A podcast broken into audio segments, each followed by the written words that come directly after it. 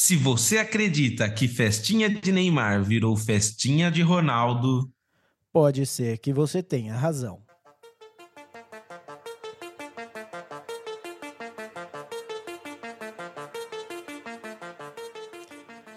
Bem-vindo, terapeuta da conspiração, ao Terapia da Conspiração Podcast. Esse é o episódio de número 49. Eu zoei a entrada porque a gente já tinha feito e eu tive que fazer de novo. Eu sou Ariel Barcelos, falando diretamente do Sertão Andino. e eu sou o Davi Miller, falando diretamente de terras tupiniquins. Fala aí da visão, beleza, cara? E aí, cara, tranquilo? Tranquilo? Como que foi a semana aí? Ah, foi tudo bem, Tudo, tudo, tranquilo. boa, tudo na paz? Você tá preparado aí pro 7 de setembro?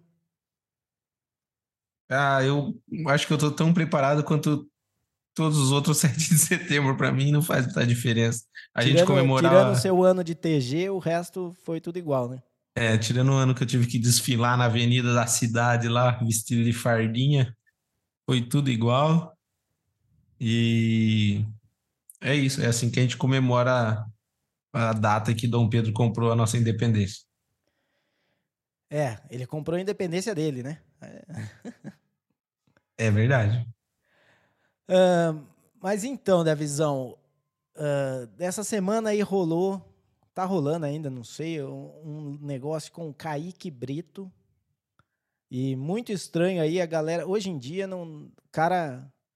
Não importa o que aconteça com o cara, a única coisa que importa é pra quem que a mãe dele votou. Certo? Então, a, a gente já, a gente já tá chegando nesse nível, né? De ti- tipo, não importa só em quem ele votou, ele também vai ser responsabilizado por quem os- as outras pessoas votaram, né? É. Cara, eu fico louco, porque quando eu vi a notícia, sei lá, a galera que é mais da nossa idade, da nossa geração, pô, o, o, Kaique Brito, eu lembro dele naquela novela O Beijo do Vampiro, que ele era um menininho protagonista e a gente era tudo meio moleque. Então você via um molequinho na TV. Pô, eu não sei, e era uma novela meio engraçada, tal, diferente das novelas da época. Então me dá uma nostalgia. Então, o Kaique Brito é um cara que eu nem sei, não, não sei que ele, se ele ainda atua, se ele ainda tem carreira ou não, mas quando eu vi que ele sofreu um acidente, eu, sabe aquela, aquele cara que fala assim, poxa, que dó, né? Que pena. Mas daí você entra no, no tenebroso mundo do Twitter e já tinha print da conta da mãe dele pesquisando Bolsonaro em quem ela seguia. Ela seguia todos os, os, os políticos lá da família Bolsonaro e daí pronto. Daí é, é- assim, a impressão que dá é bem feito para esse moleque, tá ligado? Que foi atropelado, porque a mãe dele é bolsonarista, não é nem ele, tá ligado? Não é, cara? Ai, é, meu Deus do é um céu. absurdo. Eu acho que assim, ah, eu acho que as pessoas elas acabam tendo um vácuo na vida que elas têm que preencher com alguma coisa, entendeu? Então algumas pessoas vão para religião, outras pessoas vão para álcool, putaria, e, e algumas pessoas ficam investigando em quem que você votou, em quem que a sua mãe votou. Né? Eles ficam no- lá só vendo o que, que aconteceu, quais são as notícias. Daí vê quem são as pessoas na notícia. Daí beleza, deixa eu ver quem ele votou. Se eu não achar nada, eu vou ver quem a pessoa mais próxima dele votou. E, e assim vai. Eu acho que é mais ou menos esse o naipe, né? É, im- imagina o quão podre tem que ser seu coração ou sua alma, sei lá, pra tipo, acontece uma tragédia e antes de você se compadecer, deixa eu ver se essa pessoa é digna da minha pena, tá ligado? Deixa eu Ah, ver se ela certeza, né? compactua pelos meus ideais. Tipo, é, é foda, cara, é foda. E, É um culto, E ainda né? mais- É tipo um culto, É um assim. culto, é um- é. uma coisa que, que a pessoa não enxerga além disso. Tudo, tudo tem que girar. Se assim, se ela pega uma marca de café, ela tem que saber dessa marca de café se apoiou, se o dono, se o gerente, se o, o CEO apoiou Bolsonaro ou apoiou Lula. Tipo, ela não, não pode consumir o café sem saber. É, exato, exato. E, e, assim, é, incomoda ainda quando é nesse caso do tipo. Os maiores críticos da, do Bolsonaro e da família Bolsonaro é essa questão de ele ser cheio de discurso de ódio contra minorias e tal. Então, pô, peraí, você é a favor do amor, né? Você é contra a disseminação do ódio. Mas se alguém é atropelado e a, e a pessoa vota no Bolsonaro, aí você é a favor do ódio, tá ligado? Daí essa pessoa tem que morrer. Né? Tipo, eu até fiz um tweet na nossa conta lá que depois eu fiquei pensando, acho que eu até peguei pesado, né? Que eu comparei é. com nazismo, eu, eu, né? eu, eu, acho que o Twitter também achou que você pegou pesado, porque deu uma... eu, é, a gente tomou um, um corte no Twitter, mas porra, pô, o fascismo, o nazismo, aliás, não é exatamente isso. Tipo, você pega e culpa um grupo de pessoas, no caso do nazismo é, é por questão religiosa e étnica, mas não é isso. Você escolhe uma, um grupo de pessoas e culpa ela por tudo que está de errado no seu país e deseja exterminar ela. É, é aquele episódio do Black Mirror que eles põem o, o óculos e eles veem. É todo mundo humano, mas quando eles usam a máscara, eles veem o outro como um, um monstro. E é isso que eles usam para tá tendo tipo a guerra, entendeu? É, e daí os soldados usam esse óculos e eles veem os inimigos como monstros. Então você demoniza uma classe de pessoas para que ele para que o soldado não se sinta mal e nem a população. Porque é isso, o nazismo, ele não chegou no, no, nos campos de concentração e câmara de gás sem que a, as pessoas fossem coniventes. Até judeus foram, vamos dizer assim, a princípio, né, antes da, da tomada de poder, antes disso, eles montaram meio que um uh, que, que, um palco que Hitler conseguiu ir lá e se instalar, entendeu? Então, é, tipo, você tem que tomar cuidado quando você apoia. É isso que a gente já falou. Tipo, tem o, o Kanye lá, quando ele falou que Hitler, não sei o que, é, é, tinha o seu propósito, tinha não sei o quê. Cara, como, como é que você vai apoiar uma coisa que no fim vai te destruir, tá ligado? Eu não sei se teve judeu que apoiou nazismo per se, assim, tipo, que, que declaradamente apoiava nazismo. Mas que, que eles, desde a Primeira Guerra Mundial, montaram um palco que ficou certinho pro Hitler assumir o poder e colocar é, eles é, na, é, nos campos de concentração, isso aconteceu. E não que eles quisessem isso. Sim, é, não. Acho que eu dei uma viajada mas, legal aqui. É, não, é, eu já vi que você já foi para outro mundo. Mas o, o que eu queria dizer é, para quem estiver ouvindo a gente aí, se você é desse tipo, que a pessoa fala que votou em Lula ou votou em Bolsonaro, treina o seu inconsciente, treina a, a sua cabeça para que isso não queira dizer absolutamente nada sobre essa pessoa, né? Tipo, tira esse negócio de, ah, votou em fulano, votou em ciclano. Porra, é, não tem nada a ver, cara. Não é porque votou em um que é nazista, não é porque votou no outro que é comunista, que é bandido, que é corrupto. Cara, vamos tirar, que nem você falou, vamos tirar esse óculos aí de enxergar os outros que nem monstro, inimigo, cara. Beleza, cara, vive sua vida aí. Você acha que um, um político é muito melhor que o outro? Ok o seu amigo não vai achar e tá tudo bem também, velho. Vamos jogar bola junto, beber cerveja, sei lá, jogar dominó, o que você gosta de fazer. Pois é. Não, é só um comentário. Eu lembro quando teve a, a eleição do, do Lula, o Bolsonaro, do Lula, o Haddad e o Bolsonaro, uh, e eu lembro da, da, tipo, do clima que a galera achava, tipo, a galera achava que se o PT ganhasse, o Brasil ia virar a Venezuela, tipo, do dia para noite. Outra parte achava que se o Bolsonaro ganhasse, ia virar ditadura militar do dia para noite. Os dois grupos legitimamente acreditavam nisso, mesmo que não é verdade. Tipo, não, não é do dia para noite, não é assim. Uh, o Brasil ele tem uma qualidade muito boa, que ele tem muita corrupção, então é difícil você instaurar um regime é, totalitário dessa maneira do dia para a noite. Você tem que comprar todo mundo antes. Então é, é isso aí. Mas é, com isso, vamos então falar das conspirações da semana, né, Davizão? Vamos, bora. O PIB cresceu ou o déficit aumentou? O que importa é que o grosso vai entrar. Piloto de avião desafia a morte ao sobreviver de queda, mas perde a revanche. Casamento de Tiago Negro. Se o amor é verdadeiro, não precisa de divisão de bens, diz especialista. França congela preços para conter inflação. A ladainha que você conhece, agora em versão baguete.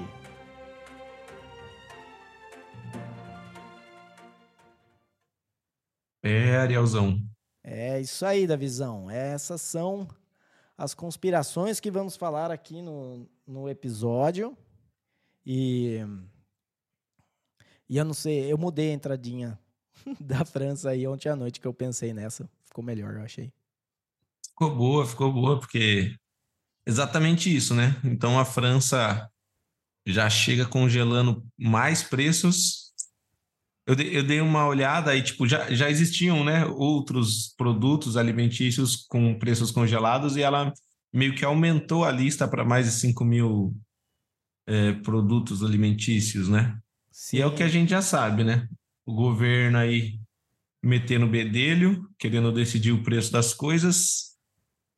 E, bom, nunca deu certo, né? Mas agora a França acha que vai dar.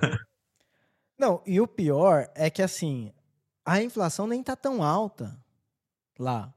Não é, é. não é um caso, tipo, de da inflação tá mil por ano.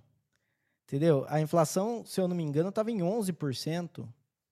11%. E a, e a inflação média, acho que mundial, foi 5 e alguma coisa. Isso. Então os, cara, os caras vão lá e, e, e congela preço com inflação a 11%. Tipo, não, não tem. Não tem como dar bom em nenhum cenário congelamento de preço. É que normalmente os caras esperam que já, tipo, já tá fudido. E daí faz isso como uma medida populista. É mais ou menos quando você congela o preço, quando o governo congela o preço, é mais ou menos assim. Eu não tenho mais carta na manga para fazer populismo. Então agora eu vou fazer populismo com coisas que eu sei que não funcionam e quem vai pagar essa conta vai ser aí uh, varejista e, e a galera não, não lembra que assim, ah, fala, ah, não, mas são grandes corporações, que se foda. Não são grandes corporações. É, a rede de cadeia de suprimento envolve todo mundo, até a, a vendinha da esquina, até o cara que compra produto para fazer o X salada que você come na, no domingo à noite, é tudo, mano. Tipo, não tem. E daí, quando você congela o preço, é, já era. Tipo, não, não tem o que fazer.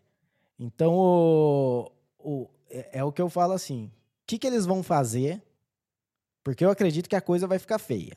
Entendeu? Eu, sou, eu não vejo uma, uma saída otimista para a, Fran para a Europa em geral. Eu acho que eles estão em decadência, não, não é de agora, né? Eles já estão em decadência.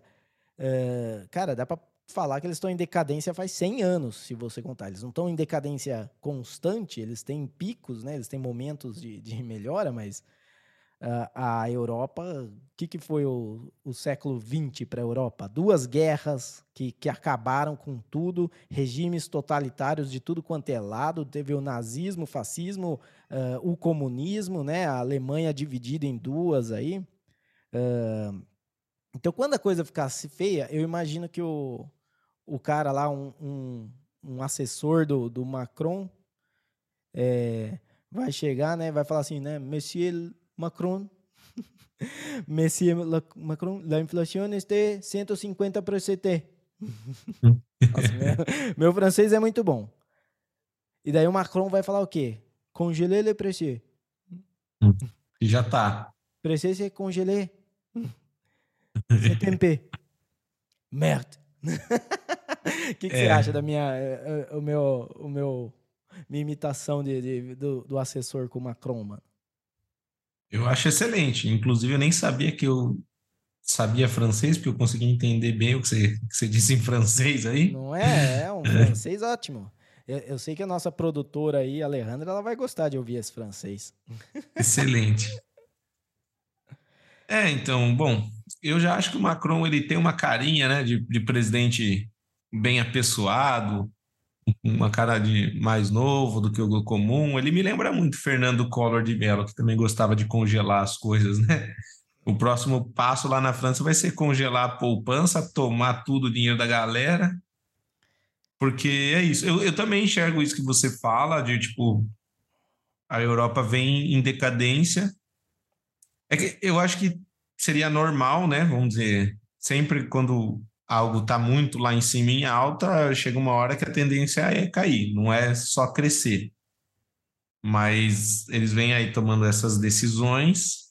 Tanto é que a gente chega num ponto aqui onde o mundo que era dividido né, entre o, os Estados Unidos e, o, e a Europa já vem aí enxergando China né, e, e outros países despontando como possíveis novas potências. E eu acho já, que já, isso já, é. Já já a França vai estar tá bem para entrar para o BRICS. É, exatamente. Da, daqui a pouco a França vai estar, tá, tipo, a Argentina, né? Vai, vai é. chamar Argentina do Norte. Mas é, você falou do Collor aí, eu acho que até o Collor viu isso aí e falou: Nossa, que merda, mano. Deixa eu ligar lá pros caras, falar o que que dá isso aí. é, deixa eu avisar. Bom, a boa notícia é que o Macron no futuro vai poder ser deputado, né? vai arregaçar com o país e. Não sei, não sei, porque lá costuma se usar a guilhotina. É, lá é, é guilhotina, tem, não né? Tem essa, entendeu? Tipo de, ah, não, perdeu o direito por oito anos, por não sei o quê. Ah, não, você só sai, mas não perdeu o direito. E agora é. o atual presidente quer que volte, tá ligado? É, o, bom, Fica o conselho para o Macron, então, né? Quando a casa cair na França e começarem a atacar fogo, perseguir ele, guilhotina, ele pode vir para o Brasil ser deputado. É. Ou ele pode ir para a Argentina assessorar o governo lá. Tá, né? Tipo, tá casado. É, mas será então que, que a França vai Agora, eles fizeram. Eu vi a entrevista, eles entrevistando uns franceses. E desculpa falar, mas esses franceses entrevistados não é o francês que vai lá e, e taca fogo na prefeitura. Entendeu? Eu acho que eles tinham que ter entrevistado esse tipo de francês. Os que taca fogo. Porque os caras, mano, é, tipo assim, ah, é, tá caro. Tá caro, é, a gente acha que tá caro e, e acha que vai continuar caro. Então é trabalhar. Tá Trabalhar mais. Trabalhar mais? Não sei. E, será que. E ainda com, será que esses caras francês, aí não são. Será que francês, cara, acho que francês não tem nada que eles falem que pareça agressivo. É por isso que os caras, tipo, têm que usar de guilhotina. Porque eles não conseguem é. dar, Eles não conseguem ser levados a sério quando eles estão, tipo, berrando, tá ligado? É, parece, uhum. parece que tá sendo muito educado ainda. É, mas esse povo francês que você falou parece muito o povo brasileiro, né? A diferença é que o brasileiro, além de reclamar e falar, ah, tá caro, faz piada também, né?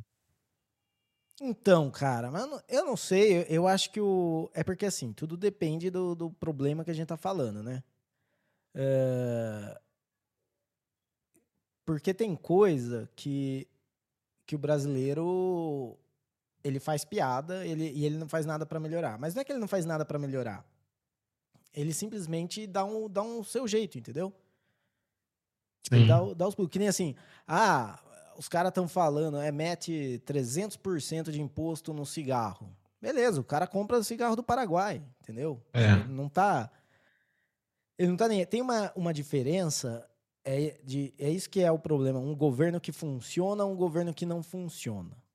Porque um governo que funciona não quer dizer que ele é bom. Só quer dizer que ele, é, ele é, regula e fiscaliza. Então ele faz as cagadas e, não, e a galera não tem saída, entendeu? Tipo, quer ver um, um governo que funciona? Cuba, Coreia do Norte, né? Venezuela, mais ou menos, porque a galera tá vazando em peso da Venezuela. Então ele não funciona tão bem porque não tá prendendo a galera lá, entendeu? Que seria esse. Sim. Daí já na, aqui no Brasil, em comparação com a França, a, a França funciona melhor. Então, se numa eventual cagada, não tem muito. Tudo bem que eles estão na, na Europa, mas eu acho que se a França for pro brejo, tipo, talvez a Alemanha não tenha ido. É. É, outra semelhança grande agora é que a França tem, tem ido bem nas Copas do Mundo de futebol, né? E tem isso. É, vem a política do pão e circo, tipo, tá tudo na merda, economia na merda, mas, pô, campeão do mundo. Né? Eles colocar ganharam o a. lá, colocar o Bapê é. para pra ser propaganda do governo, né? Para sair é, fazer... é, inclusive fica a nossa teoria de conspiração aqui desse, porque o presidente da França chegou a intervir, falar com o Mbappé para ele não sair do PSG, para ele ficar no PSG, tá ligado? se É, pensar, antes eu, é, antes eu pensava que o cara só era um fanático torcedor do PSG. Mas agora que eu pensei, ele pode só mesmo querer deixar um pouco mais de circo pro pessoal, porque se, se o Mbappé sai do PSG, que estrela que fica no futebol francês, né? Das grandes estrelas, Messi saiu, Neymar saiu, vai sair, o- sairia o Mbappé, né? Agora acho que não vai mais sair, não sei. Mas o presidente realmente está mexendo em todas as cartas que ele pode. E realmente. Cara, a popularidade dele lá deve estar tipo a do Fernandes na Argentina, né? Ele nem vai tentar se reeleger. Ou ele já tá. eu não sei. Ou ele já Eu- tá no seu eu, é. mandato. Ele Deve já faz ser, não é? que ele tá lá. É, agora que você falou, eu tenho a impressão que ele é o presidente faz muito tempo. É, então. ah, sei lá. O... Ele é o presidente desde 2000, 2017. Então faz. É, já tá no segundo Seis mandato. não anos. tem? É. É. Ah, é, vamos ver. Ele deve estar queimadaço lá e. É que é essa coisa, entendeu? União Europeia é uma desgraça. Porque agora, mesmo que ele queira sair da- de tudo, mesmo que ele queira parar de intervir na, na Ucrânia, mesmo que ele queira parar de fazer keynesianismo, é, ele não vai conseguir, porque ele está ligado à União Europeia, e a União Europeia não vai deixar. Né? Então, essa é uma.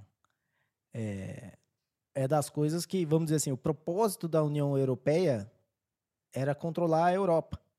Tipo, Aham. Qualquer um conseguia ver isso. Pô, eu vou colocar, eu vou controlar a moeda, né? Eu vou, vou controlar regulações de alimento.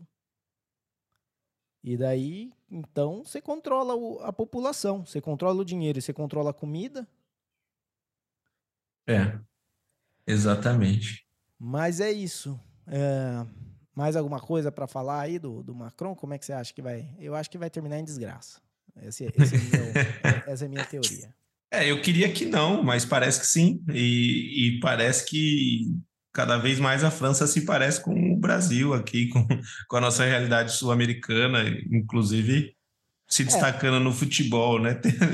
Tendo como válvula de escape Exato. os jogadores de futebol. O que pode acontecer também é a próxima eleição aí é, entrar um, um cara um, que não sei, ele não precisa nem ser liberal clássico extremo, assim, mas que ele seja um pouco é, mais amigável ao capitalismo. E daí eles vão falar que França está indo para a extrema direita, para o fascismo, para, né? É. Mas é isso. Ah, então, o que você acha aí da França? O que, que você que está aí em casa escutando? Você tem alguma opinião? Você tem alguma informação que a gente não tem aqui? Como é que você acha que preço congelado dá bom? É, que você acha que tem alguma chance de da França sair dessa com o Macron ileso? Eu acho que não.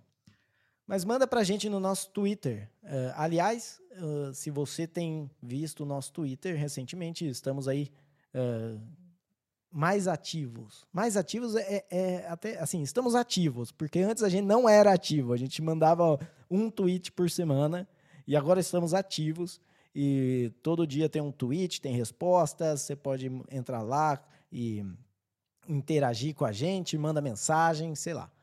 O nosso arroba é o arroba podcast TDC, ou você pode procurar lá Terapia da Conspiração Podcast.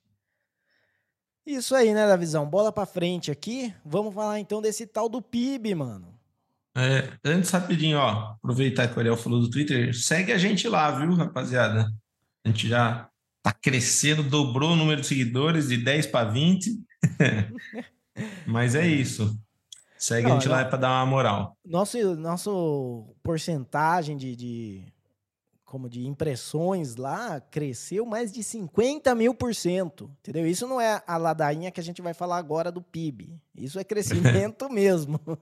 É, é, isso é fato. né? Mas beleza, então, ah, falando agora do Brasil, economia do Brasil. Tem a galera falando do déficit, que o, o governo começou com um superávit deixado pelo governo anterior e agora já está num déficit ah, imenso aí, devendo, creio que estava nas 168 bilhões, estava o, o déficit.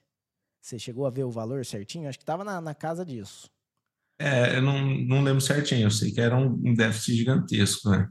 E daí um, a galera da esquerda fica apontando, mas o PIB tá bom, olha para o PIB. E a galera da direita, não, mas olha o déficit. E a galera que, que não é nem de esquerda nem de direita fala, olha o déficit.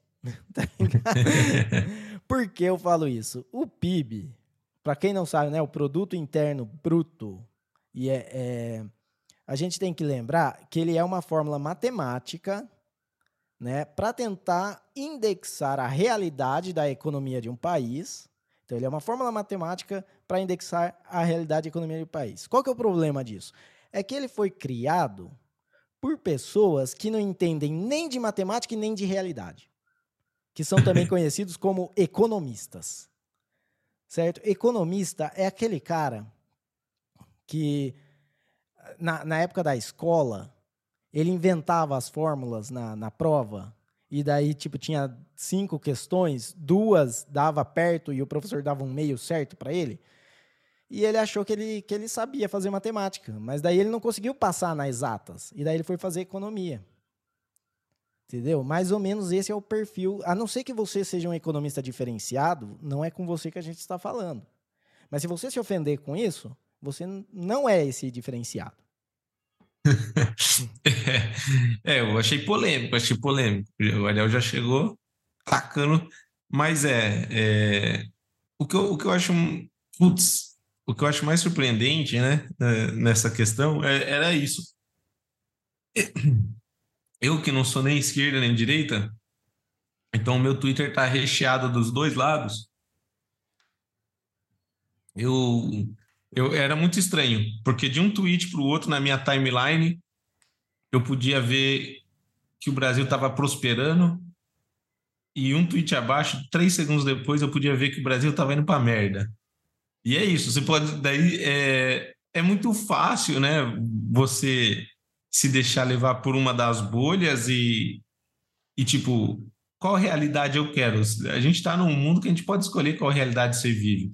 Você pode estar comendo merda, mas acreditando que o país está prosperando e está não sei o quê. Ou o contrário, você pode estar bem melhor do que você estava, mas ah, estamos indo para merda, vamos perder tudo, não sei o quê. Então, essa disparidade que dá, né? Que nem como você falou, o cara pega o negócio do PIB e fala: ah, o PIB cresceu três vezes mais do que o esperado, era esperado 0,3%, cresceu 0,9%. E daí quem é de esquerda já fala, ah, o Haddad, craque do jogo, não sei o que e tal, enquanto que a direita fala, é, e o déficit, que tá não sei o que, estamos indo pro buraco. E, e, e, a gente sempre acaba voltando nessa conversa, né, da galera que até torce para dar errado, ou, sabe, ou finge que não está dando errado, dependendo do lado que você tá. É muito louco, cara, é muito louco isso. E é muito. Não, e, e o mais engraçado é o seguinte, né? Porque o PIB. Uh, o, o déficit faz o PIB crescer, certo? Por quê? Porque o PIB ele é uma soma de gastos privados, investimentos privados, com gastos governamentais e também uma bizarrice que é importação menos exportação, certo? Então você pega total de dinheiro que foi importar, exportado menos o quanto foi importado, e essa diferença também entra no PIB. Ou seja, se o governo gastar pra caralho, o PIB cresce. Se o governo fizer alguma medida que faça a importação cair, o PIB cresce. Entendeu? Se você mantém, se você ataca esses pontos, então mesmo que você perca, ah, não, vai perder consumo doméstico um pouco. Dependendo da, da do, do nível da, da importação, vamos dizer assim, taxar pequenas compras, não, porque daí a pessoa não vai comprar importado, ela vai comprar doméstico. Então você cresce doméstico, tira importação, você ganha em dobro no PIB. E o PIB não quer. Daí então é isso. O PIB não quer dizer nada. Esse negócio do o déficit crescer para aumentar o PIB, isso é, é uma ideia keynesiana, né? Do Keynes, esse. Uh, né, o, o, economista que falava que inflação não dá nada, porque quando uh, que imprimir dinheiro pra caramba não ia dar inflação, e quando desse inflação ia estar tá todo mundo morto, não importava. Tipo, o cara ganhou o Nobel, o Nobel de Economia. Pra você ver como é importante esse prêmio Nobel aí. Cara, na verdade, Nobel é, é ciências exatas. Nobel de, de humano, Nobel da paz, todas essas merda aí não importa nada. Tipo, não, não tem, é, é política o bagulho. O Ariel tá revoltado, mas é, eu entendo não, também esse é negócio é, revol... é, mas não é revoltado, cara. É, é, é, tipo assim, quando você coloca a fórmula na frente lá, você fala, cara, claro, olha o déficit, teve um, uma, um rombo de 168 bilhões de reais. Claro que isso vai jogar o PIB lá para cima. É. Não quer dizer que tá bom, tá ligado? É, o Lula tá tentando ganhar o Nobel da Paz dele, né? É. Indo atrás de. Ai, tem que parar a guerra, não sei o quê. Né? Mas. Outra... Ah, então, deixa só terminar. A outra coisa bizarra do PIB tem essa do, do gasto do governo, mas tem essa da importação. Que esse negócio de fazer, ah, não, a gente importa mais do que exporta, isso é ruim. Não necessariamente isso é ruim. Porque se você importa, vamos dizer que todo mundo no Brasil compre Ferrari, certo? O Brasil para de, de uh, produzir carro e todo mundo tá tão bem de vida que compra Ferrari. O PIB vai cair, né? Se todo mundo comprar ao mesmo tempo. Sim. Mas que se foda, tá todo mundo de Ferrari, mano. Tá todo mundo bem. Tipo, se a Suíça importa mais do que exporta, ela tá ligando é a qualidade de vida do que você está comprando. Se você compra né, a, a, a, Suíça, até pelo tamanho do país, não tem como produzir tudo. É a divisão de, de trabalho que, que prospera. Então. Uh, uh, e daí o, o, o, gasto governamental, na verdade, ele é um pouco o contrário do que da Ferrari. Ele vai aumentar o PIB, mas o que ele faz é que ele pega o dinheiro, compra a Ferrari pros do governo, tá ligado? É por isso que aumenta o rombo, né? Do... E daí aumenta o PIB e aumenta o rombo. É. E no começo, no começo, no começo isso dá certo. Esse rombo que eles fazem dá, um, dá uns anos de prosperidade. Por quê? Porque você injeta muito dinheiro em nichos que você Sim. precisa para ter voto. Então parece que as coisas estão indo bem. Você subsidia carne, você subsidia pão, você subsidia é, produção agrícola e a coisa vai. Entendeu? Parece que, nossa, o Brasil está indo para frente subsidia combustível, como fizeram aqui na Colômbia, entendeu? E daí, a hora que a conta chega, já é o outro presidente é. que está lá. É, então, é, é por isso que o PT acabou se dando mal, porque a conta chegou e eles não tinham saído do poder ainda. Acho que nem eles acreditavam que a Dilma ia ganhar a segunda eleição, né? Porque o primeiro mandato da Dilma já foi horrível. Mas acho que a, minha estratégia seria essa. Aqui no Brasil a gente já está acostumado. O governo de direita corta gastos, faz caixa, vem o da esquerda e joga e distribui. Então, talvez a receita seja essa, para o país não quebrar, pão de direita, pão de esquerda, pão de direita, pão de esquerda. Porque se você deixar o de esquerda muito tempo também, daí, daí eles vão fazer o que o PT fez durante os 14 anos de poder. Cara, mas então... é, é, isso que eu não entendo. Que nem assim, para mim, o Bolsonaro foi, desde a ditadura militar, o primeiro governo de direita que o Brasil teve. É, é, é que. Bom. Se a gente pensar em, o... em, em, liberalismo econômico, quando eu falo direita e esquerda, é isso. É porque foda falar direita e esquerda, porque significa é, muita coisa para muita gente. É. Quando eu falo direita ou esquerda, eu tô falando meramente liberalismo econômico. É, é capitalismo versus socialismo. É, Sim. Então, o que, eu, o que, eu, entendo por direita é, é que eles uh, são mais, assim, menos governo, menos gasto do governo, mais iniciativa privada. Isso, para mim, é o liberalismo. Então, mas não foi no, F, no governo FHC que privatizou um monte de coisa tal? Ok, mas foi no governo FHC que criaram todas as agências que regulavam essas, essas uh, empresas, o que na verdade ah. faz um, um, um, fascismo, né? Literalmente ah. o fascismo ele, ele deixava as empresas privadas, mas ele não regulava um, tudo, tudo. Não ele... tem um livre comércio, uma é, livre concorrência. Porque não era como se você pudesse abrir uma te companhia telefônica se você quisesse. Entendeu? Uhum. Você tinha a Anatel, a Anatel ela tem um absurdo que Uh, para as operadoras usarem banda 4G, 5G e tal, elas têm que pagar para a Anatel. Entendi. Tipo, a Anatel é dona do. Do, do, do 5G. Ar, do ar. É. é.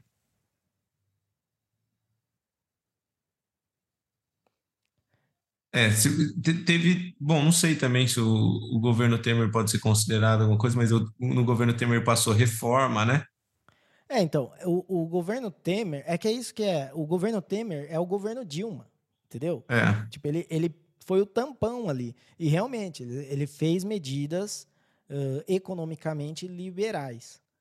Mas, eh, mas não dá para considerar um governo de direita porque ele integrava o governo Dilma, que foi o governo esquerda, tipo, da pior espécie. Tipo, se a Dilma fosse um pouco mais popular, eu acho, um pouco não, se ela fosse muito mais popular, ela conseguiria ter, ter implementado aquela planilha econômica, aquela bizarrice dela, e o Brasil teria virado uma União Soviética. É. Enfim, é, vamos ver, vamos ver. Vamos ver o próximo, né? É, eu, mas a, uma coisa é que nem assim, esse gasto que o que o Lula lá tá fazendo, ele e o Haddad e tal, tem uma diferença. Que a gente está saindo de um, um, período de superávit, mas a gente não está saindo de um período de, de economia forte. Entendeu? Porque quando você tem economia forte, um, você começa a fazer esse populismo, dá certo. O que está acontecendo? A gente está com inflação, é, a gente tem, né, gente, saindo da pandemia, muitos, muitos nichos do mercado aí nem se recuperaram ainda. E, e vem uma bomba dessa aí, não, não tem muito gás para ir, tá ligado? Ele vai dar uma guinada, é. mas quem sabe nem é, chega até a próxima eleição isso aí.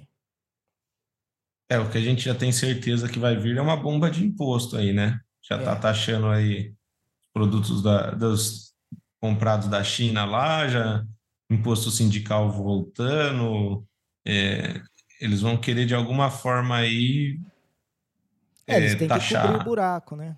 É, então, é, estão com um buraco enorme aí que eles fizeram e vai vir uma chuva de imposto, vamos ver. É, então, e esse imposto dos, uh, do super rico, a gente comentou disso aqui? Nem comentou, né?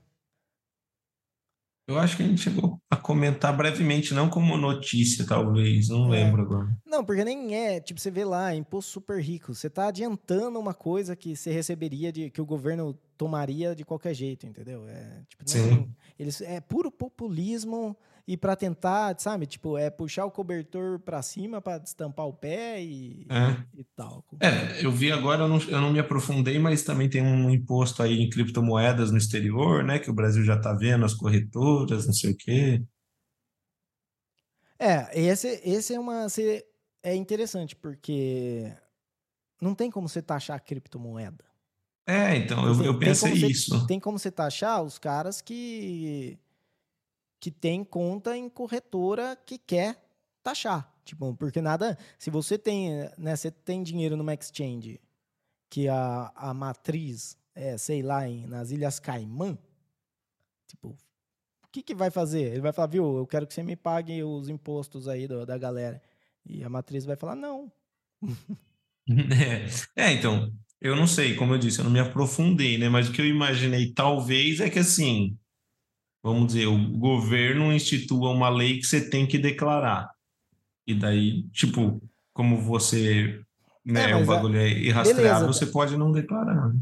É, então, daí você tem, só se você tiver como, mas assim, o governo, o gasto para o governo ir atrás disso é muito maior do que quanto ele arrecadaria. Né? Esse que é o lance. Por isso que. É, não, mas é eu não. Porque, eu acho assim, que se fosse feito, não ia, tipo, é, ser feito uma, um pente fino, né, uma malha fina para descobrir. Eu acho que ia ser mais ou menos tipo, ó, a partir de agora tem que declarar. E não, muitas pessoas tem... declarariam, tá ligado? Mas você já tem que declarar. Tipo, já é uma. Você declara como bem. É, não, então. E só que daí, daí o governo vai taxar você por ter é. isso, tá ligado? Então, mas ele não. Porque se você declarar e o governo faz uma lei que você tem que pagar imposto disso. Exato. O que ele está fazendo é que ele está é, ele tá induzindo as pessoas a não declarar. É, pode ser, mas muitas vão declarar e vão pagar, tá ligado?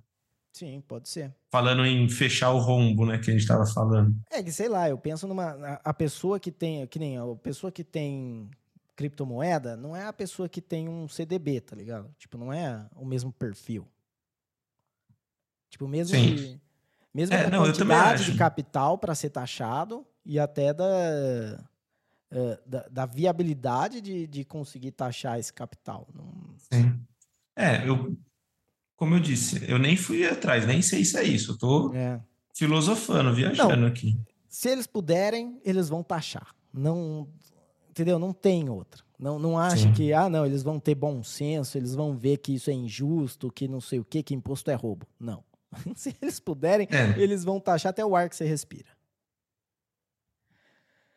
Mas beleza, saindo então aqui, falando, saindo de, eh, da economia aqui, da, da macroeconomia de PIB e, eh, e superávit e déficit, vamos falar agora de economia doméstica, se é que já pode chamar de economia doméstica, e do casamento de Tiago, Tiago Nigro e Maíra Cardi. Cardi ou Cardi?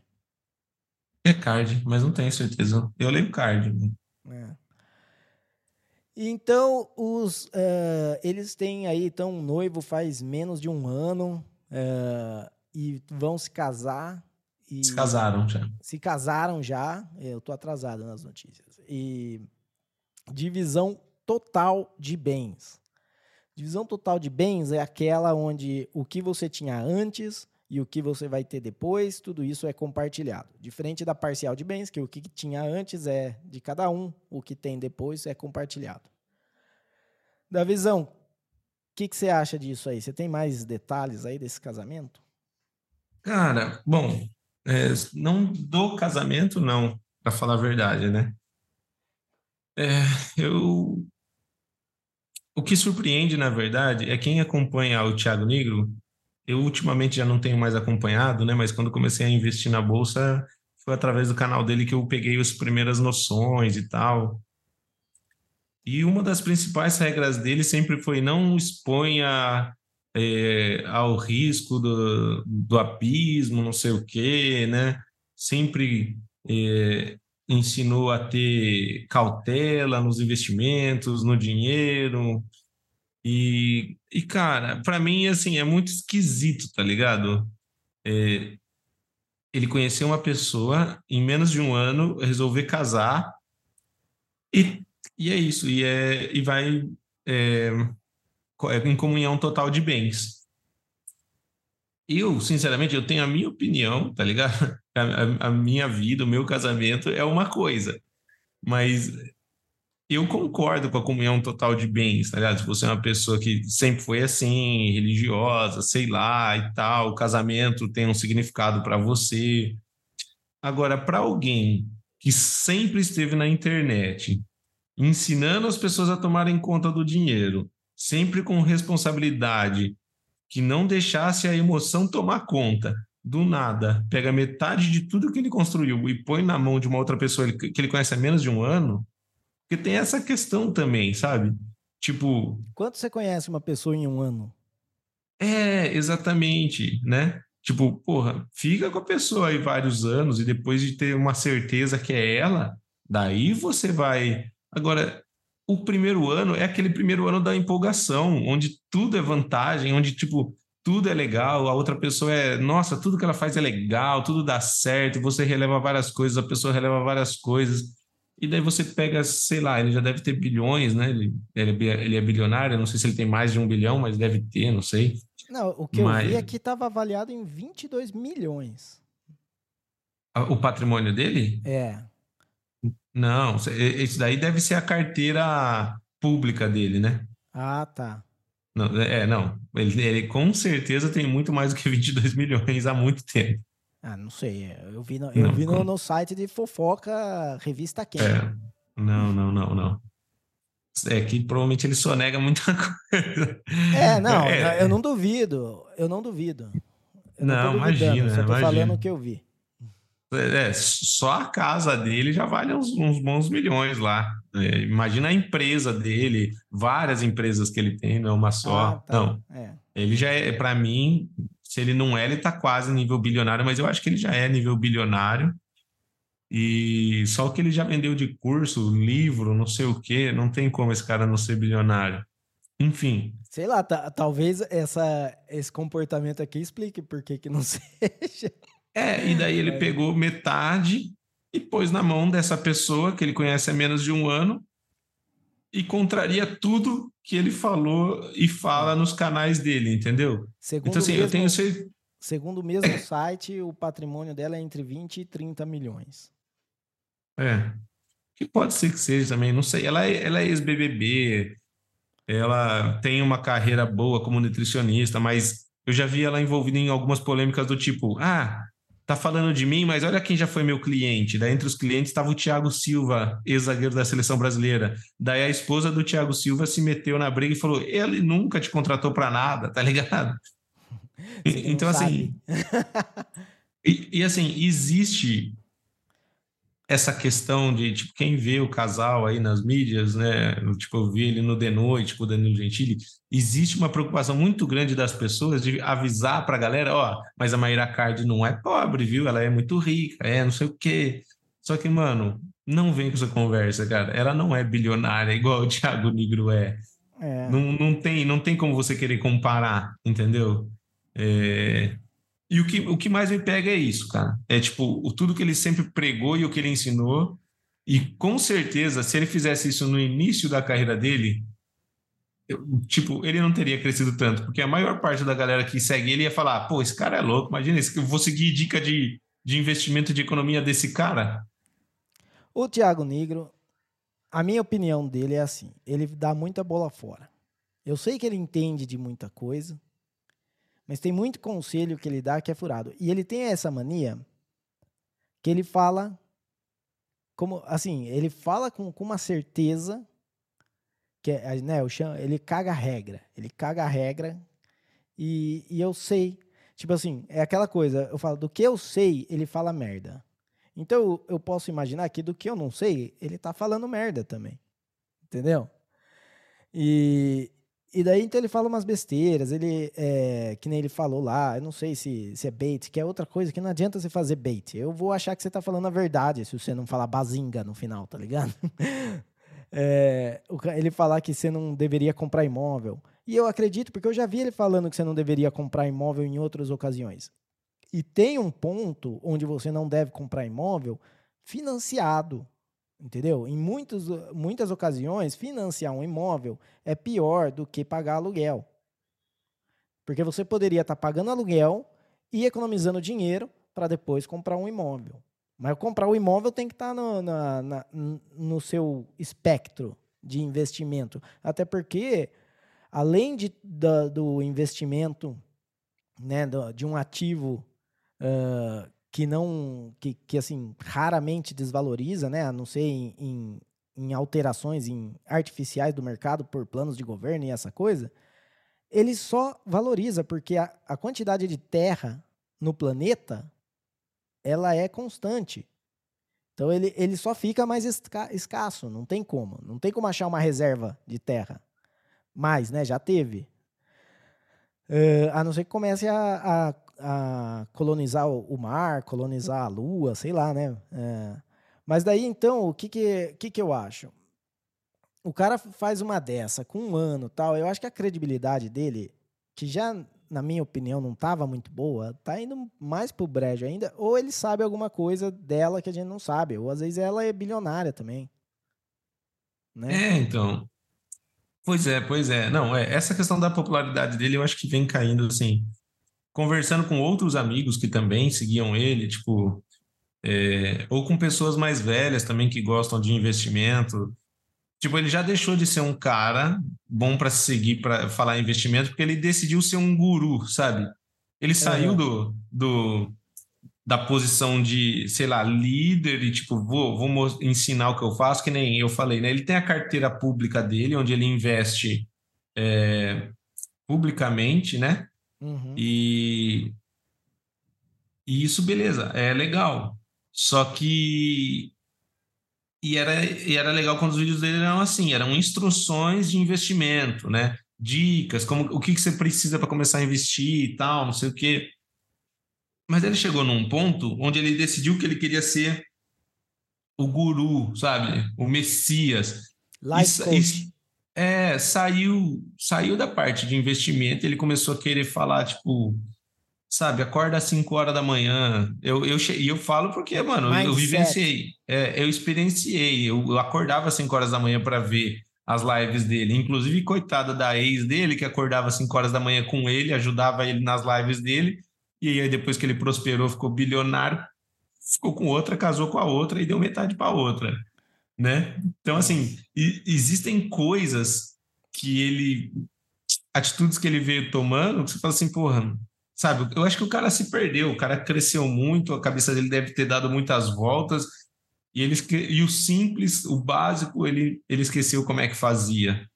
Então, hoje em dia, ele está num ponto onde ele pega mais essa galera massa de manobra, assim, que enxerga ele como um guruzão mesmo, e quem estava atrás dele para conhecimentos práticos e específicos de investimentos já segue em outros canais mais sérios, entendeu? Tipo, Eu não tô afim de ficar vendo ele e a Maíra Card falando que ah, você pode comer doce, é só não ter açúcar no doce, tá ligado? Tipo, Daí não chama Hum. doce, né? Eu acho. hum, é, parece, é, parece que é, não sei também. Não vou entrar nesse método, que eu não sei nada. Mas, porra, velho. Então, assim, realmente, eu acho que no meio de investimentos, né, as pessoas que manjam mais de investimento, que nem você falou, não é que ele não saiba, ele deve manjar muito de investimento. Mas seguir ele já não é mais um, o melhor negócio para quem quer aprender a fazer investimentos. É, não é porque o cara sabe entrar no broker lá e, e traçar estratégia e colocar lá é, start, stop e, e fazer to- e fazer o mundo girar ali e, e tirar tipo 3% ao mês que ele vai entender de tudo. Ele sabe ali essa, né, esse maquinário, essa coisa. Que nem ele foi, quando ele foi no Flow lá falar que ah, juros baixos é bom pro pobre, juros altos é bom pro rico. Cara, isso é a mesma coisa que falar que sapato barato é ruim, é bom pro pobre e sapato barato é sapato caro é bom pro rico. Tipo, pro rico que compra sapato, tanto faz se tá barato ou caro, se ele tem dinheiro para comprar. Para quem vende sapato, independente de ser pobre ou rico, é bom que esteja caro. tipo, não, não é questão de da posição econômica que você tá, e sim desse, de que lado, se é o tomador ou se é o prestador. Esse que é, que é a questão. E, e ele falou, falou isso aí, você sabe que é tipo, isso aí é cagação de regra, porque o cara não dá uma justificativa de porquê, tá ligado? Não é que nem eu falei mal do PIB, beleza, mas eu apresentei aqui o porquê que o PIB é, é, é nada a ver, por que, que não dá pra você levar o PIB em- a sério. Mas, é, e, mas eu tava pensando aqui, Davi, que a gente fica aqui mais na. Não, não é problema nosso, foda-se.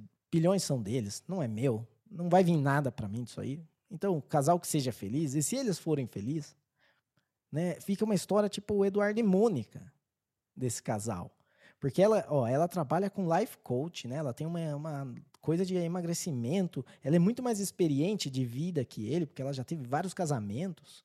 E não, dois casamentos, esse é o terceiro, né? Eu acho que É, esse é o terceiro. para casamento é vários. Bom, para quem acredita que casamento é, é para o resto da vida, a ponto de dividir todos os bens, né? É, então. E daí ela tem 39 e ele tem 32, sabe? Tipo, a Mônica era mais velha que Eduardo. Daí fica a musiquinha lá, tipo. Ela era life coach e ex de jogador e ele ainda nas aulinhas do Ibovê. Ah, ó. Eu não sei o resto da música, mas essa tiradinha. Ah, não. Já tem três segundos da música, falta só mais 6 minutos e 57 segundos. Não é? Não, mas é, é, tem, tem razão, tem razão. Eu nem sabia também dessa diferença de idade.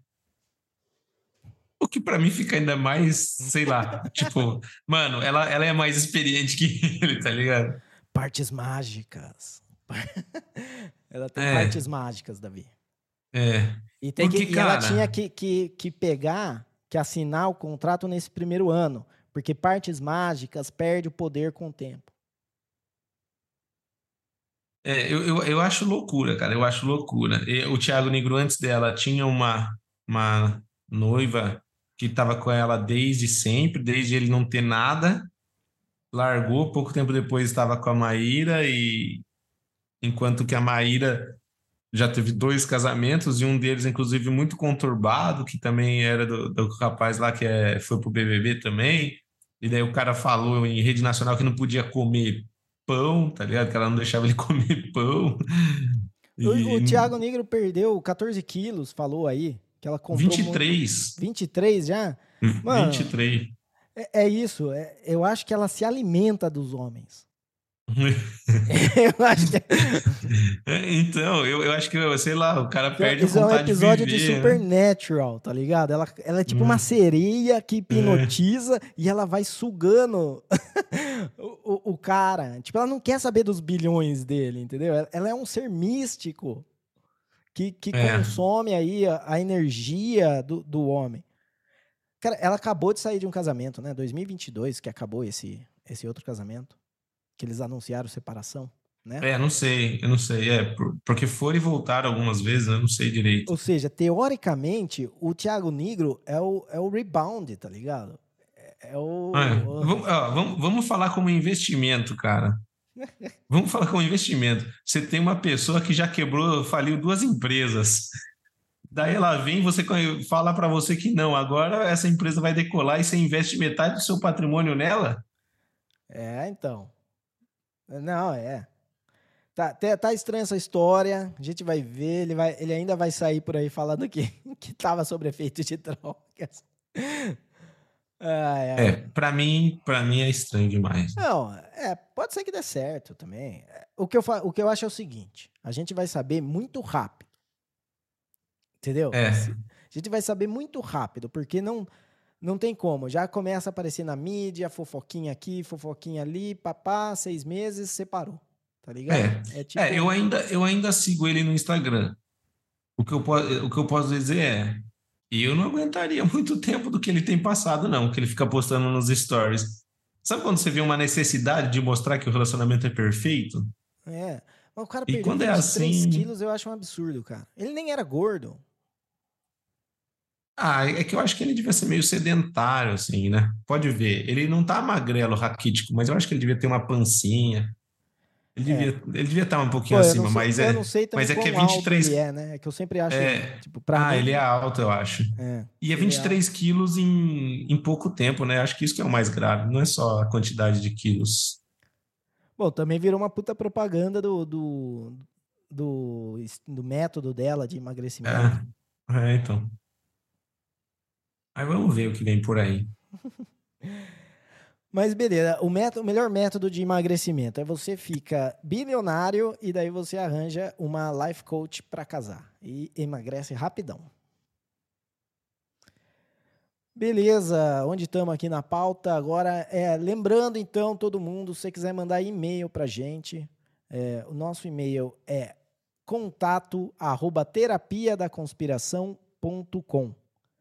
Eh, você pode mandar lá o que, que você acha. O que, que você acha do, do Thiago Negro? Você acha? Esse podcast aqui virou podcast de fofoca, da gente ficar falando essas coisas? Ou realmente tem uma conspiração por trás aí de uma entidade uh, que, que provavelmente tem muito mais de 39 anos, provavelmente está aqui antes dos, dos humanos e ela vive de consumir energia de, de outros animais e com isso eles perdem peso e é por isso que o Thiago Negro está perdendo peso. É fofoca com conspiração. É conspirafoca. Fofocão, sei lá. Fofoca, é... conspiração.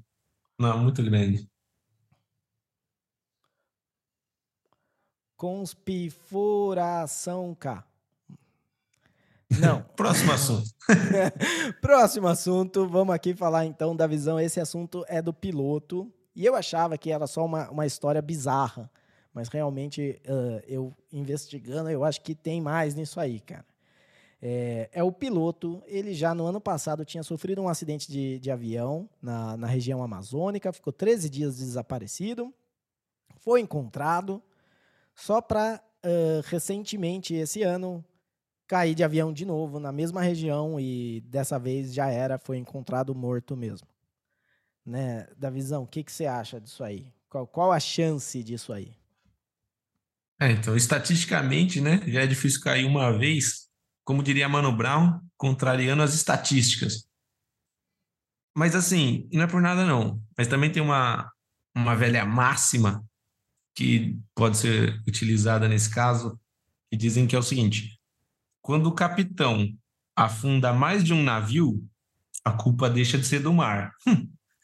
É, então, eu pensei a mesma coisa. Eu falo assim, é uma notícia triste, mas a gente começa a questionar a qualidade do piloto também. Não é? Entendeu? Tipo, cara, como assim? Você foi lá, caiu. É tipo, eu lembro do um cara lá que eu tava vendo a galera saltar de parapente. E, e daí um cara foi e saltou e foi pro meio do mato. E daí tiveram que ir lá buscar o cara. É, e daí eu falei, né? Tipo, eu, eu falei, nossa, nunca tinha visto, né? O cara sair pro meio do mato. E daí quando eu comentei com, com um amigo que sempre ia lá, que sempre tava lá, ele, ah, não, é, esse cara faz isso direto, mano. Ele é muito burro. Tá tipo, ninguém mais nem liga, tá ligado? É mó perigoso. Caralho, mano, você tá saltando com um paraquedas de um, de um barranco, mano. É. é um absurdo de perigoso isso. E os caras já, ah, não, mano, esse aí, o dia que for, a gente nem se surpreende. Tem até um bolão. ah, certeza, né, mano? Deadpool. Mas é isso. E mas então, aparentemente também pode ter sido não tão culpa do cara, né? Não, assim, de qualquer jeito, mesmo com essa versão que eu vou contar agora, ainda é culpa do cara um pouco. Tipo, é mais ou menos assim. Se o cara entra pra máfia e morre, é culpa do cara também. É culpa da máfia, mas eles sabiam onde estava entrando, né? E esse lugar onde ele caiu é uma região é uma região do, uh, dos índios, como é que chamam os índios lá? Ya, Yanomami. É isso mesmo, né? Yanomami. É. é uma região dos índios Yanomami e é uma rota de garimpo ilegal. E o cara falou que estava lá fazendo táxi aéreo. Mas nas duas vezes não tinha ninguém com o cara. Hum. Tá ligado? Então eu acho que esse cara estava trabalhando aí para os garimpos ilegais, né? E e alguma coisa aconteceu, sei lá, né? Tipo, se, a, a, talvez a tecnologia, a gente acha, né, que Yanomami estava numa numa crise de, de alimento e tal, mas o que pode ter sido é que eles estão em guerra aí com os garimpeiros e eles têm armas tecnológicas aí que na verdade é, parte do que vai para a Ucrânia vai para eles também, e eles estão derrubando avião. É. é, eu não sabia disso. Tanto é que quando eu vi essa notícia, a primeira coisa que eu pensei é: pô, o cara caiu duas vezes de avião, provavelmente ele ele traiu o Putin, né? Putin. Então, é, mano, é alguma coisa nesse, nesse sentido aí. Então não tá tão distante da realidade, né? Às vezes o cara era do grupo Wagner, a gente não sabe. E no primeiro acidente, diz que tem sinais na, na nave, na aeronave, de incêndio intencional. Caramba! Será que esse cara morreu mesmo? Será que ele não está forjando a própria morte dele? Primeira vez encontraram ele. Porque o primeiro ser. acidente ele ficou 13 dias, né? Na mata. Daí é. encontraram ele. Daí precisava resgatar se tem essa imagem dele sendo encontrado na mata, se talvez... ele realmente ficou feliz de ser encontrado. É, então, talvez ele não queria ser encontrado e dessa vez ele arranjou um corpo, né? Porque falou, porra, se, eu, se eu colocar o corpo, daí eles param de, de procurar. Eles param de me procurar. Às vezes ele tá lá, no garimpo, fingindo de morto. Agora, uma outra teoria também, que, uh, que isso pode ter sido simplesmente né, um, um acerto de contas divino com o cara. Tipo, imagina, teve o primeiro acidente, ele fez uma promessa: se eu sobreviver e se eu conseguir voltar para minha família, eu nunca mais vou fumar charuto no avião. Ele fumou o primeiro, pegou fogo o avião e e daí então ele é, fez a promessa, não cumpriu, voltou a fumar charuto, então voltou a pegar fogo e aí caiu o avião. Então temos três hipóteses. É, e, e, tem a que você tinha falado antes também, quando a gente viu essa notícia fora do ar, de ser a morte acertando as contas, né? Às vezes é que nem aquele filme Premonição, ele não era para ter sobrevivido, era o dia dele, a morte já tinha lá no calendário que ele tinha que estar tá morto, e a morte só esperou mais uma oportunidade para completar o serviço. Então, beleza. Então vamos fazer aqui, ó, resumo das, das teorias. Primeiro, má qualidade do piloto. Eu acho que essa é a primeira mas né, não tem muita graça, mas pode ser. Segunda, a, os Yanomamis estão em guerra com os garimpeiros, usando tecnologia uh, americana para derrubar avião. Ou tecnologia russa, dependendo de que lado estão, né? Não sei. Ou russa é. ou, ou, americana. Uh, terceiro, é, o terceiro é ele fez uma promessa, não cumpriu e, e a divindade para quem ele fez a promessa veio. Eu não vou falar nenhuma divindade porque eu não sei qual que é a religião do cara. E se fosse, porque assim, na, no catolicismo, acho que no cristianismo em geral, mas eu sei de que no catolicismo é comum as pessoas fazerem promessa. Mas é muito comum também quebrar a promessa. E nunca acontece nada. Entendeu? Nunca acontece nada. Então, eu vou falar, talvez tenha sido uma divindade um pouco mais vingativa. Talvez aí ele estava numa região amazônica onde essas coisas podem ser um pouco mais fortes, né? Tem a, a Cuca, tem a, né, a, a quem mais? O, o Saci, o... Sei lá, né, na região amazônica, sei lá, o Boto, não sei. O Boto cor-de-rosa. Vai sei saber que divindade que ele vai ter na Amazônia. são essas que eu falei, não é essas que são as é. divindades da Amazônia? Eu vi no, no sítio do pica-pau amarelo. Curupira. Curupira. Mula sem cabeça. É, então. E agora vem o hate dos amazonenses. É... Não estou falando que todo amazonense acredita nisso, mas deve ter algum que acredita. E esse cara nem era amazonense, ele era paranaense. Então ele pode ser que nem a gente, que não entende de cultura amazonense. É. Às vezes foi Shiva que derrubou ele. É, pode ser. Às vezes foi é... Zeus. Zeus, é, Odin, tá ligado? Apolo. Às vezes, às vezes, tipo, foi a penca inteira dos Cavaleiros do Zodíaco. é, então, daí a quarta é Premonição. No filme Premonição. Ele tava lá marcado para morrer, de algum jeito escapou da morte, e a morte foi lá depois pegar ele.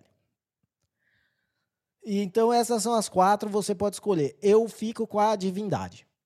Da visão, qual você acha? Eu acho que eu ainda acho que tem alguma coisa a ver com Putin. Não Ataque sei se os Yanoman é ataque antiaéreo. É. Ataque antiaéreo. Então, Para mim é, é, é, é, claro até. Então, beleza, é isso aí. E com isso, então, vamos então aqui fazer, fazer os nossos avisos. É, como sempre, o nosso Twitter né, é o nosso Terapia da Conspiração Podcast, o arroba, é arroba podcast TDC. Se você quiser também, você pode falar com a gente através do e-mail contato arroba terapia da conspiração.com. Nossa, eu estou meio sem ar aqui. Uh, e por último, uh, o pod... lembrando que o nosso podcast é compatível com podcasting 2.0. Então, se você tem um aplicativo que também é compatível, você acompanha aí. Tem transcrição, que aliás, uh, da visão, né? Transcrição tem funcionado muito bem, porque a gente quer achar alguma coisa no episódio a gente procura na transcrição. Ah, será que eu falei do Trump no episódio passado? Vai lá, pá, ah, falei. Uh, e também capítulos, né? A gente coloca lá por capítulos, porque às vezes você só quer saber do Kaique, você não quer saber de tudo. Às vezes você só quer saber do Thiago Negro, uh, você não quer saber como o PIB funciona. Então você pode acompanhar por capítulos. E você acha esses aplicativos onde? É podcastindex.org/apps. O link vai estar tá também na descrição do episódio. Beleza, então, da visão. Chegamos ao melhor momento do programa. Não o melhor momento. Eu não acho que é justo falar que é o melhor momento, mas é um momento assim onde a gente faz tudo, uh, uh, pega, condensa todo o episódio em uma frasinha de efeito, uma cagaçãozinha de regra, que é o que a gente vai deixar de legado aí para para quem estiver escutando. É o sabedoria da conspiração. Da visão, qual é o momento aí, qual a frase, qual o que, que a gente pega de, de ensinamento desse episódio? É, para mim, bom, o que ficou mais marcado para mim, já que eu sou um, um cara que tem medo de, de andar de avião, sempre ando tenso quando eu estou no avião, é, estatisticamente é muito difícil que um, você sofra dois acidentes de avião, mas não é impossível, então cuidado. Beleza. E para mim, eu acho que o momento aqui é. O momento de, de sabedoria aqui é cuidado com os seus investimentos a futuro e quem você escuta para fazer esses investimentos. Só cuidado, não quer dizer que você não tem que tomar risco, às vezes você tem. É, tô aqui para cuidar da vida de ninguém, não. Às vezes é, é o risco que você tinha que ter tomado. Mas cuidado. Certo? E com isso a gente chega aqui ao final de mais um episódio. Cara, o que, que é essa falta de ar hoje, mano? Uh, e muito obrigado você que escutou até aqui. Uh, muito obrigado por, pela sua atenção. Espero que você tenha gostado. Se você gostou, lembra de indicar o podcast para um amigo. Lembra também de seguir a gente no Twitter. Uh, estamos agora ativos no Twitter e pretendemos continuar ativo. Uh, a não ser que eles nos calem, que eles nos boicotem, e daí a gente vai ter que ver o que faz. Né? Talvez a gente tenha que ir lá falar com o Monark para a gente montar uma rede social junto para competir com o Twitter. Mas enquanto isso não acontece, a gente tá lá e tá ativo. Uh, e e é isso, obrigado. Uh, espero que você tenha gostado. Se gostou, indica para um amigo. Se não gostou, indica para um inimigo. Não importa. É isso, eh, indica para alguém de qualquer jeito. Da visão, considerações finais. É isso. Muito, muito obrigado aí, galera, para quem está ouvindo, para quem está curtindo. Segue a gente no Twitter e muito obrigado aí pela companhia. É isso, é nós. E se a gente falou alguma verdade aqui, saiba que foi sem querer.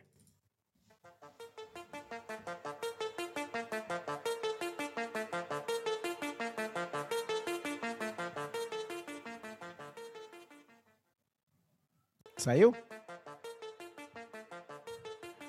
Beleza, porque agora tem que fazer de novo.